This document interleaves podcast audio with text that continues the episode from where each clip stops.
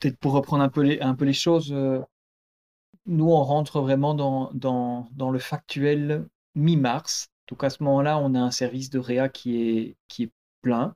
Euh, tous les services, tous les lits sont, pris avec une salle d'up chirurgicale qui tourne comme elle tourne d'habitude. Donc pas vraiment de limitation, mais ça faisait déjà plus de 15 jours qu'on allait à des réunions de, quotidiennes de, débriefing avec les, hautes instances euh, de l'hôpital euh, et qu'on faisait le décompte des situations. Donc tous les jours, on savait, bah, il y a zéro patient en soins intensifs, mais il y en a cinq à l'étage, il y a autant d'entrées dans les urgences, etc. Donc on avait déjà, on, était prémédiqué de la situation. Et puis on voyait évidemment ce qui se passait euh, en Italie notamment, et, le retour des vacances, puisque c'était le moment où c'était le retour des, congés de carnaval, où on se posait la question de savoir si les, gens qui allaient skier en Italie devaient être testés, etc. Et puis, le déclic pour nous, c'est le, le reportage de, l'RTBF euh, euh, d'un JT à 19h30, où, où, on voit la situation en Italie, et on voit ces réas qui sont débordés, parce que jusque-là, on avait les échos que ça se passait pas bien, mais on se disait, euh, dire ça comme ça, mais c'est un peu la version italienne de. On n'y croit pas. Non, c'est ça. Et donc, ils surjouent et, ils exagèrent. Ou alors, ils n'ont pas bien fait le tri dans leurs patients et ils sont laissés déborder parce qu'ils ont pris tout venant et, peut-être des gens qui n'auraient pas dû accueillir en réa. Et puis, on voit ce reportage où on se rend compte que ce sont des, des patients plutôt jeunes, d'une 50, 60 ans, on les voit sur le, sur le ventre, donc euh, comme on fait dans les situations les plus graves pour nous, donc quand on met les patients qui sont endormis sur le ventre, et on voit ces couloirs qui sont pleins de, qui sont pleins de patients, et on se dit, waouh, malgré les réunions d'information, on n'est pas prêt à ce que demain, ce soit ça chez nous. Et donc là, on est un jeudi ou un vendredi, et donc on se dit au staff du matin, Isabelle a vu le reportage aussi, Pierre aussi, et on se dit, on va dans le mur. Si on a ça ce week-end, on ne pourra pas gérer. Et donc, on fait sortir tous les patients, ou en tout cas un maximum de patients qu'on juge moins, moins, moins instables, donc euh, qu'on juge plus stables, et on essaye de libérer un maximum de places. Et puis on attend.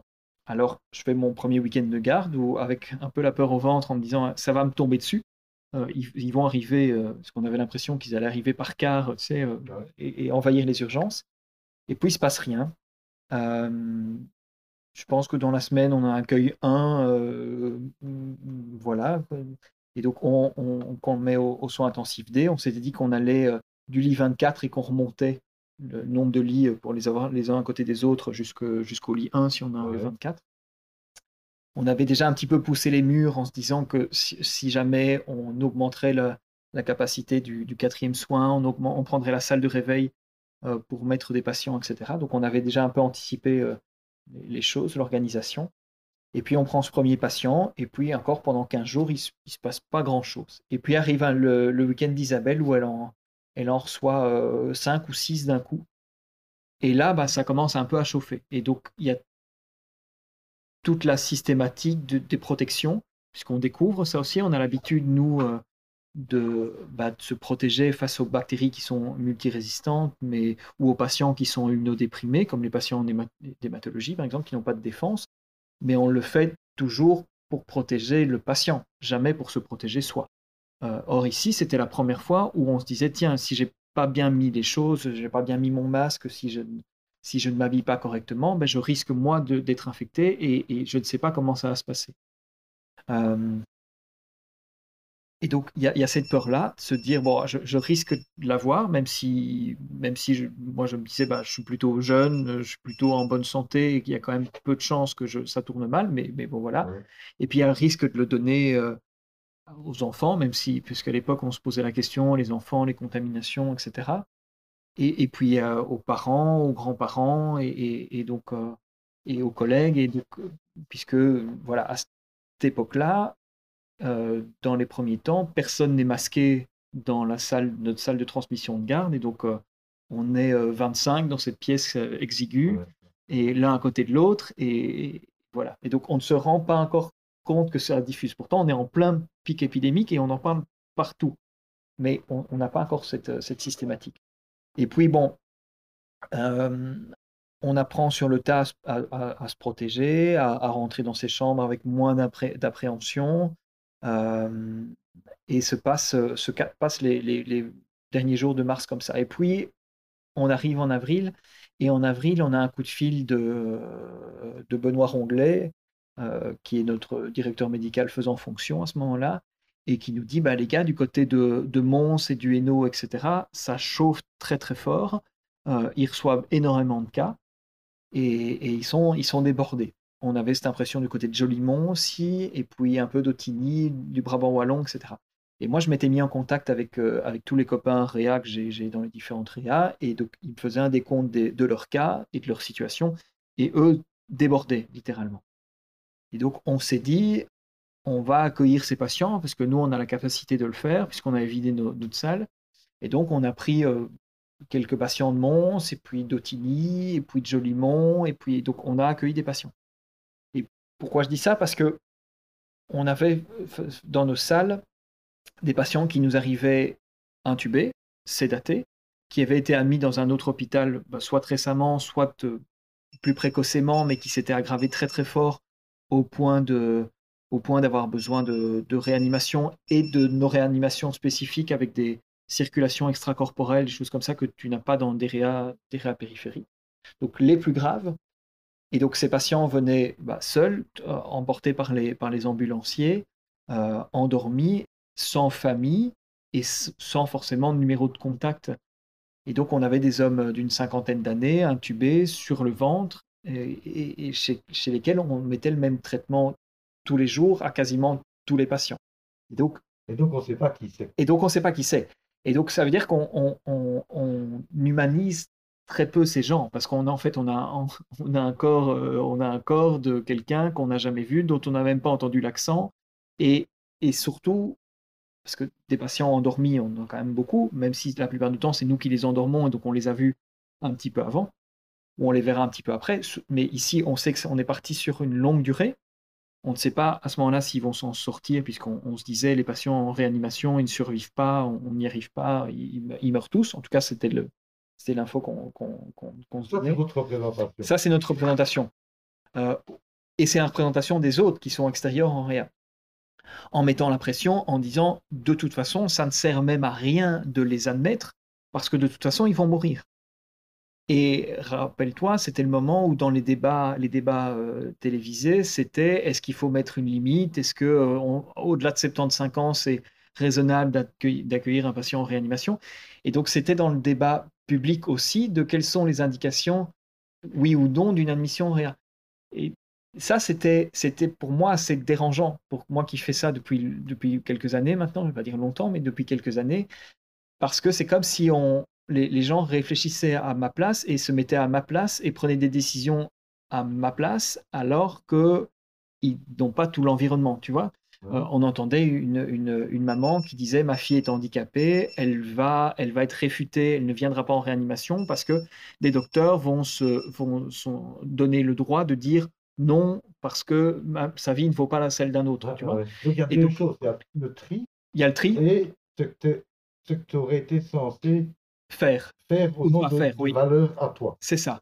Et donc, et, le fait que la société s'immisce un peu dans, dans, dans, notre façon de fonctionner et dans, dans, la façon dont on, dont on doit fonctionner avec euh, des bonnes, des bonnes euh, recommandations ou tu, tu vois, en disant euh, les, les, médecins réanimateurs trient les gens en fonction de leur âge ou de leurs conditions parce qu'ils n'ont pas de place mais ça, c'est ce qu'on fait tout le temps. Je veux dire, si tu as un patient cancéreux chez qui tu n'as plus rien à faire, tu ne vas pas l'admettre en, en, réa parce que ça n'a pas de sens et ça ne va pas lui rendre service.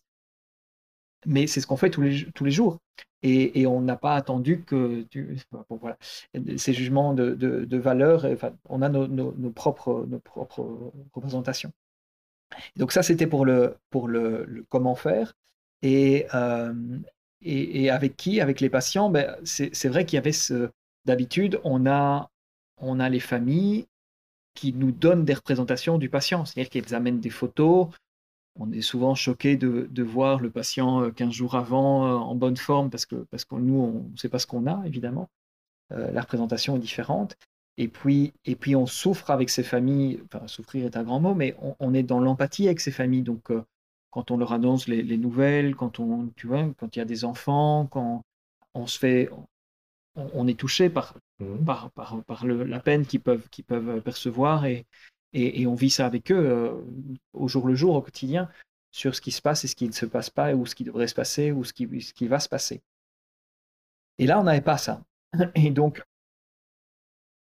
on n'avait pas de famille, on ne les avait pas par téléphone bah, parce qu'on commençait nous aussi à être un petit peu débordés.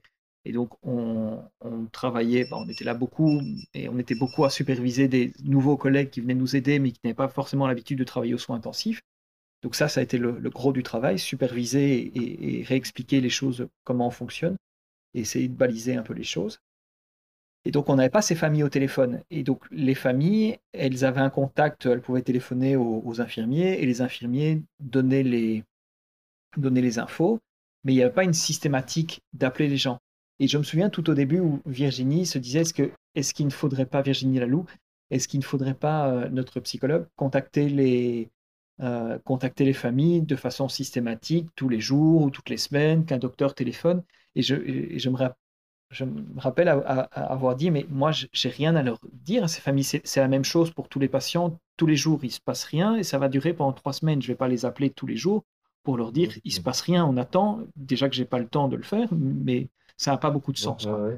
Et donc, bref. Et donc, donc j'avais pas grand chose à, à, leur dire. Et puis, et puis, quand ça, quand ça les, semaines sont, passées. On, a eu notre premier patient euh, qu'on a réveillé et qu'on a pu extuber. Et je me souviens de l'émotion de ce patient qui est au fauteuil, qui est extubé. Et, euh, je lui dis bienvenue dans le monde des vivants. Euh, parce que j'avais pas vu un patient Covid là depuis, depuis trois semaines. Donc tu découvres quelqu'un qui, tu vois. Et donc ça, je trouvais que c'était, c'était assez, assez touchant et donc, euh, et, donc euh, et de pouvoir discuter de ça parce que les, gens ils, ils, sont sédatés donc ils sont endormis comme en anesthésie générale depuis X semaines donc pour eux c'est passé en une fraction de seconde. Euh, et donc ce, patient-là quand tu dis ça, oui. c'est pas parce que tu ne croyais pas que ça arriverait? Si, mais mais ça ne s'était pas encore concrétisé pour, pour, moi, tu vois. Et donc, et je me suis dit, en fait, je pense que c'était le début de, de le premier, mais qu'il allait en avoir d'autres, quoi. Et donc, euh, et donc c'était le, c'était l'ouverture des champs des possibles, quoi. Euh, parce que avant celui-là, malheureusement, il y a eu plusieurs décès, et, et donc ça contrebalançait un petit peu ça. Tu vois, c'était la, la, porte ouverte vers, vers des, des jours meilleurs, quoi. Euh, voilà, et donc, euh, et puis après, les, euh, on, a, pu sortir des gens. Mais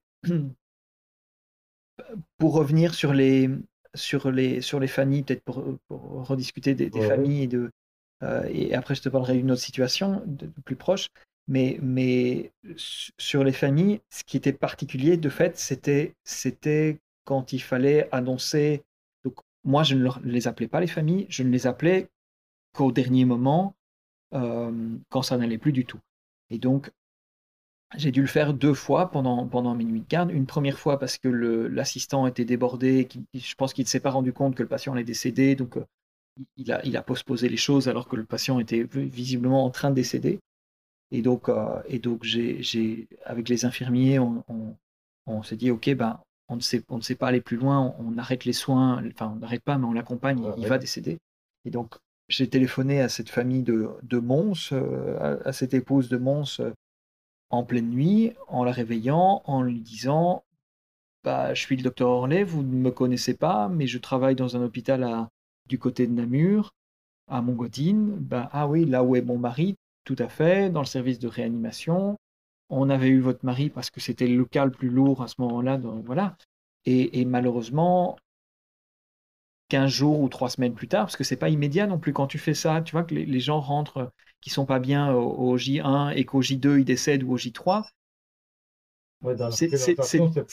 c'est oui, que plutôt que ça a été vaille que vaille pendant 15 jours et puis il est mort. hein, Parce que les gens, forcément, ne se sont pas préparés à ça du tout.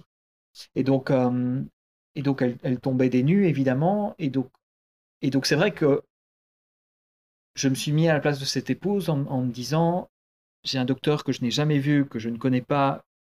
Euh, pas dire que je ne sais pas s'il est compétent ou pas, parce que les gens ils ne savent de toute façon pas, mais, mais je veux dire, il n'y a pas eu de, a pas eu de relation Pas humaine entre nous, pas de lien. Qui m'appelle d'un hôpital que je ne connais pas, où je ne sais même pas où ça se trouve sur une carte, que je n'ai pas choisi, que mon mari n'a pas choisi non plus, euh, et parce qu'il n'est pas rentré là. Et puis quand elle m'a dit, quand elle m'a demandé si elle pouvait venir le voir, ben, j'ai dit non, les visites sont interdites.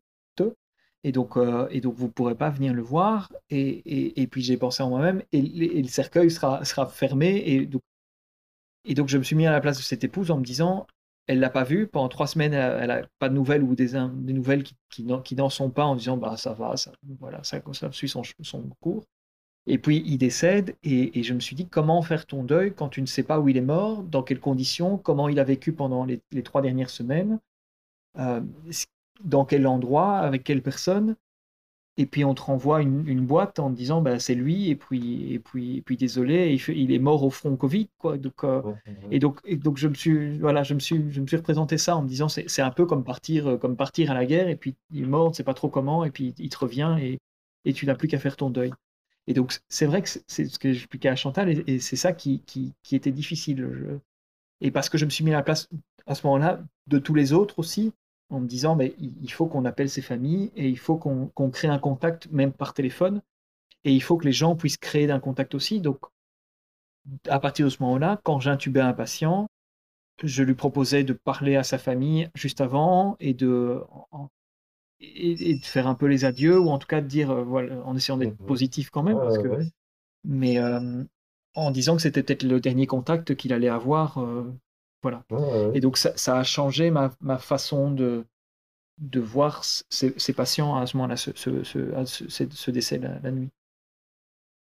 Et l'autre situation qui, qui m'a particulièrement touché, c'est qu'on a eu un, un, collègue intensiviste qui a été qui a été qui est arrivé dans notre service, transféré d'un de, de, ses, de, de, son hôpital. Euh,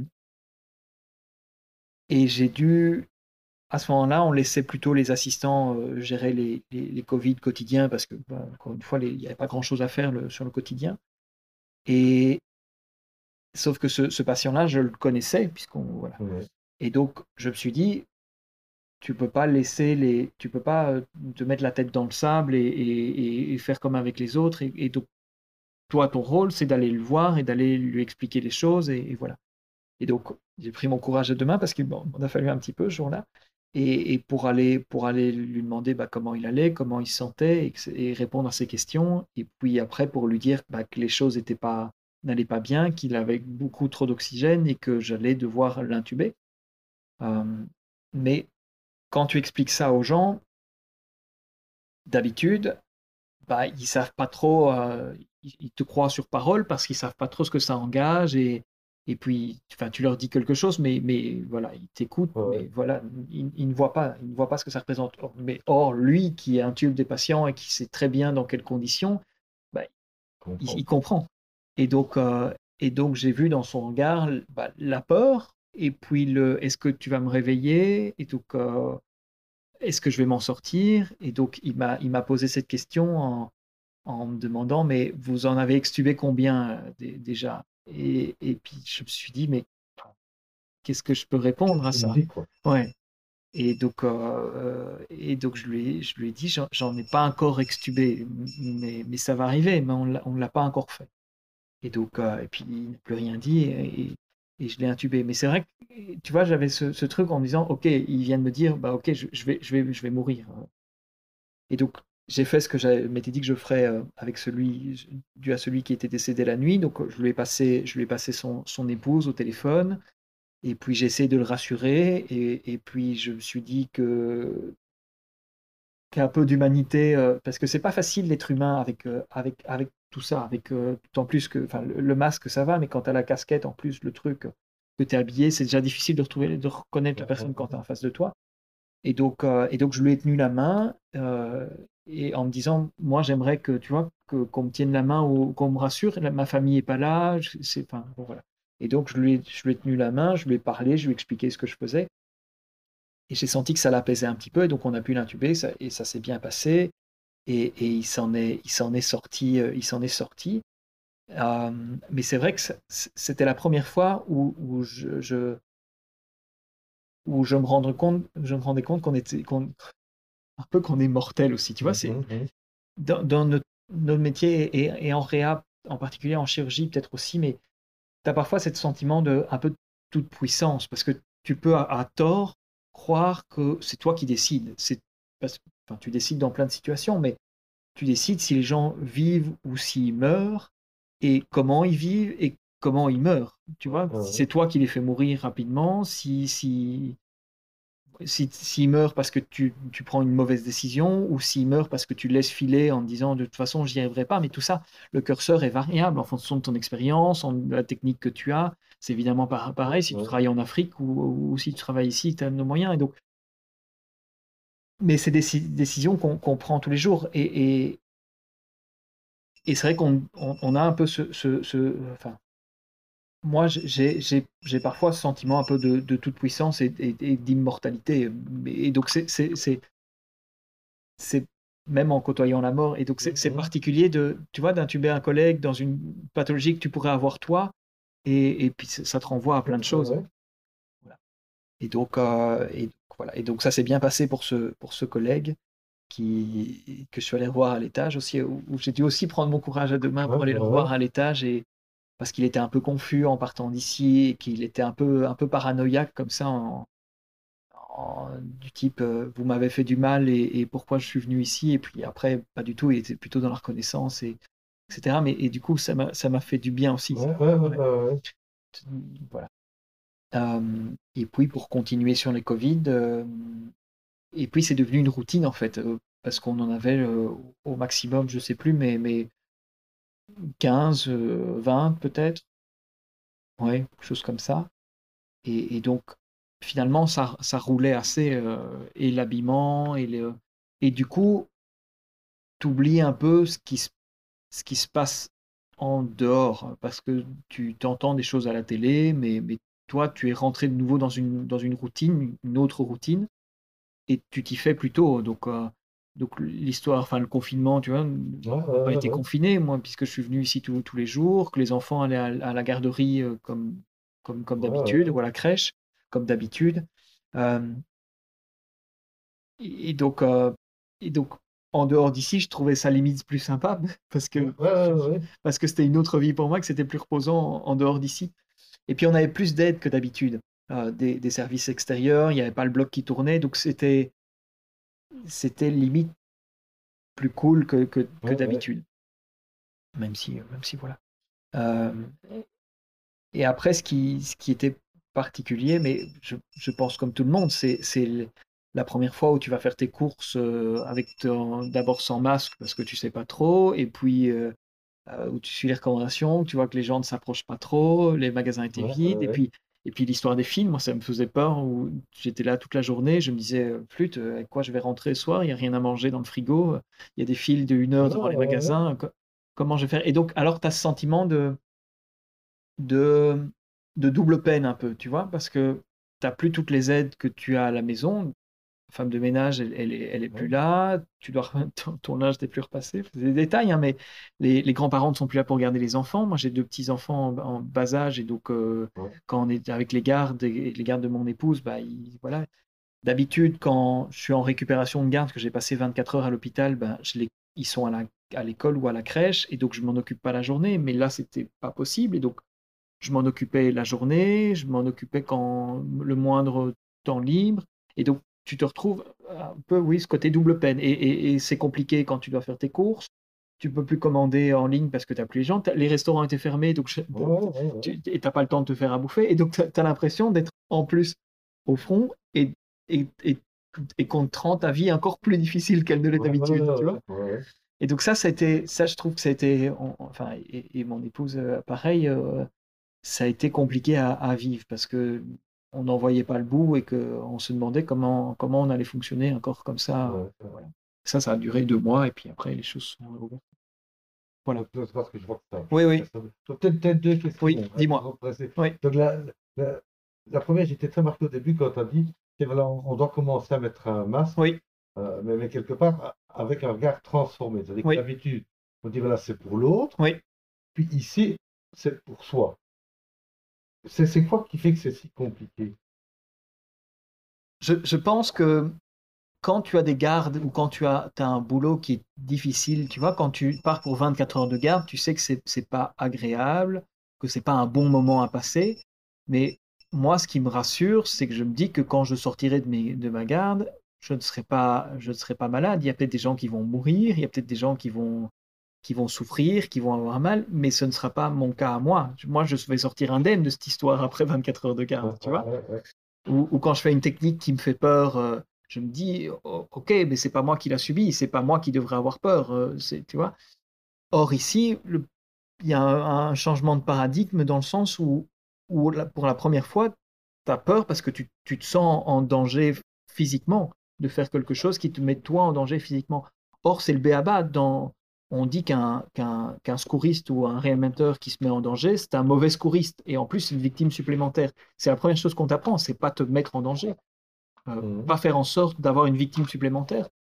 Or, ici, même si tu te protèges, bah, tu as toujours peur d'être victime et d'être. Ouais, d'être- ouais, ouais, voilà. Et donc, c'est, donc, il y a probablement un peu de, de c'est pas de l'égoïsme, mais tu vois, de, de, de se dire, euh, bah, ça peut m'impacter moi aussi et, et à cause de ce que je suis en train de faire, quoi.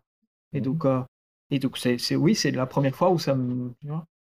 Et alors, le, enfin, je, euh, quand, quand, quand tu expliquais aussi là, cette, cette expérience de, finalement de, de la double annonce, Oui. hein, euh, enfin, où est-ce que ça, enfin, tu dis, oui, je, je me suis mis à la place de, Ouais, ouais. Ça veut dire que le clinicien, quand, il dit ça, euh, où est-ce qu'il est touché, lui? Je pense que c'est, enfin, façon je le vois moi, je pense que c'est vraiment, c'est, l'empathie en fait. C'est-à-dire que en, discutant, quand tu, quand tu n'as pas cette relation humaine, tu ne peux pas l'avoir, mais en discutant et, de visu et par téléphone avec quelqu'un où tu, tu, enfin, en ayant une communication et, où tu sens qu'elle souffre et que tu comprends pourquoi elle souffre, quand tu es dans cette empathie avec les, avec les, avec les familles, souvent parce qu'avec les patients moins, parce que tu vas agir avec les, Ouais, ouais. avec les familles, tu n'agis pas, tu ne fais qu'écouter et, et tu sais qu'ils souffrent pour ce que tu leur dis ou ce qui s'est passé. Et, et donc ça, ça, ça touche. Alors est-ce que tu projettes? Probablement que dans un certain cas, tu projettes. Quand je parle à une, à une petite fille que son papa a eu un accident, mais je, je, je, je me mets à la place de... Tu vois, je, je, je me dis que je pourrais être la victime et, tu vois qu'on annonce quelque chose à, ma fille. Donc ça, ça, m'est déjà arrivé. Et tu, projettes. Mais il y a même le, contact humain-humain où, tu, te- mets à la place des gens. Enfin, tu sens leur souffrance et, c'est parfois déstabilisant parce que tu peux parfois un peu te laisser euh, envahir. Et donc, c'est vrai que moi, quand je parle de situations qui sont difficiles ou qui sont difficiles pour les, pour les familles, etc., mais je, je sens à partir d'un moment, certains moments où ça monte, où je me dis, aïe, aïe, aïe, là, tu, tu dépasses un peu, tu vois, quand, Mhm. quand je commence, je sens que je vais avoir les larmes aux yeux ou que moi, je me dis, ah, il faut que tu, tu redescendes un petit peu, il faut que tu coupes un peu. Le... Et, et, mais je trouve que pour, enfin, pour être vrai avec les gens et pour pouvoir euh, leur expliquer, tu dois, tu dois les regarder dans les yeux, tu dois, et tu dois te mettre à leur niveau et, et tu dois être dans l'empathie. Mhm. C'est le meilleur moyen de, de faire, à mon sens, de passer des messages et, et, et, et de faire. Euh, je dis- disais aux assistants, peu importe les mots que tu utilises, et même si tu bafouilles, et même si tu utilises des mauvais mots, euh, et que ton discours euh, est, est parfois un peu décousu, peu importe, ce qui est important, c'est de dire vrai et de dire ce que tu penses, et, et, et même si, même si c'est pas toujours euh, très. Ouais. Tout à l'heure, aussi, tu as, dit, ça m'a aussi un peu transformé en pendant qu'on Oui. ceci, le rapport à la maîtrise. Donc, as dit, est-ce que l'événement Covid, enfin, je vais lâcher le mot, Ouais. hein, d'un point de vue éthique et spirituel, fait qu'elle a quelque part transformé un clinicien Est-ce que ça va changer des choses ou pas? Ou on se dit, voilà, c'est une expérience particulière pour une pathologie particulière. Est-ce qu'une équipe, alors pour, pour, pour dépersonnaliser la question, est-ce qu'au niveau d'une équipe soignante, ça, ça a permis d'autres typologies de, de réflexion où on n'avait pas le temps, un engagement plus subjectif des acteurs, parce que d'habitude, on n'est on pas confronté à cet extrême-là. Est-ce que c'est une opportunité pour Je, ouvrir d'autres champs ouais, je trouve que ça a renforcé le groupe en tout cas. Je n'ai entendu personne se plaindre ou, ou- alors que euh, ouais, c'est le quotidien. on- on- tout le monde se plaint et mais voilà et ça fait du bien de se plaindre et de, de- voilà, et de verbaliser les choses. Mais mais mais là pas. Euh, il y a eu un respect des consignes aussi, alors que d'habitude tout est toujours discuté, sujet à polémique et à, et à- et à changement de virgule sur les trucs. Ici, ici pas. Euh, les choses étaient appliquées et, ça a renforcé la, la cohésion de groupe. Je, tout au début, quand on faisait ces, ces petits débriefs dont, dont je te parlais avec la direction, etc., euh, on parlait des vacances, par exemple, où il y avait les vacances de Pâques, et donc la, la direction se posait la question de savoir s'il fallait, enfin, et tout le monde, hein, ouais. la direction, s'il fallait annuler les congés. Euh, des, par exemple, des infirmiers euh, aux soins en disant est-ce qu'il faut annuler leurs congés parce qu'on va avoir besoin d'eux? Et je me souviens avoir dit si vous annulez les congés, les gens vont vous téléphoner en disant j'ai de la température, je reste à la maison, merci bien, bon, euh, bon amusement, et puis, et puis voilà. Et, je m'étais dit ils vont se faire porter pâle parce que vous les aurez blessés en, en annulant leurs congés. Et, et, et, et- moi-même, je me disais pareil si on m'annule mes congés maintenant auxquels je tiens. Bah oui, et je, et je vais aussi, enfin, je pourrais aussi dire, euh, attends, c'est bon à un moment. hein. Et donc, et en fait, il n'y a pas eu de ça du tout. Donc, il n'y a pas eu d'annulation de congé, euh, parce qu'il y avait suffisamment de personnes. Mais surtout, personne ne s'est, contrairement à d'habitude où, où, bah, les gens tombent malades ou, se disent malades ou peu importe, c'est c'est la vie. Mais ici, zéro. Donc, personne n'a été infecté, euh, qu'on sache, et, et- personne n'a été absent pour une maladie. euh. Et donc, ça a renforcé le- le- l'esprit de corps, en fait. Ouais, ouais. Et je trouve de façon assez forte. Après, moi, personnellement, est-ce que ça a changé ma, ma vision de, de voir les choses. C'est difficile à dire parce que ça n'a pas duré si longtemps que ça. Et je trouve que une fois que c'est passé, tu as, un peu... T'oublies un peu. Je veux dire, ça n'a pas duré suffisamment longtemps que pour, que pour, euh, que pour changer définitivement Ouais, notre façon, tu vois, de... Mis à part qu'on ne se fait pas la bise le matin et qu'on ne se serre plus la main et que... Mais, mais je sens que ça pourrait revenir très très vite si Ouais, ouais, ouais. parce que le, naturel est là. Et, et pareil pour le masque, je, je pense que quand on nous dira il n'y a plus besoin de le porter partout, euh, on sera content de ne plus le porter. Et que ça, tu vois, j'ai pas l'impression que c'est des choses qui vont rester durables. Et par rapport aux familles non plus, je, je pense que ça, je, je pense que ce, que ce que ça nous a appris, c'est que les premières choses qui sautent, ce sont les choses qu'on pense comme futiles ou accessoires, mais qui n'en sont peut-être pas. C'est-à-dire que très vite, on supprime les, les visites, on supprime les visites des familles.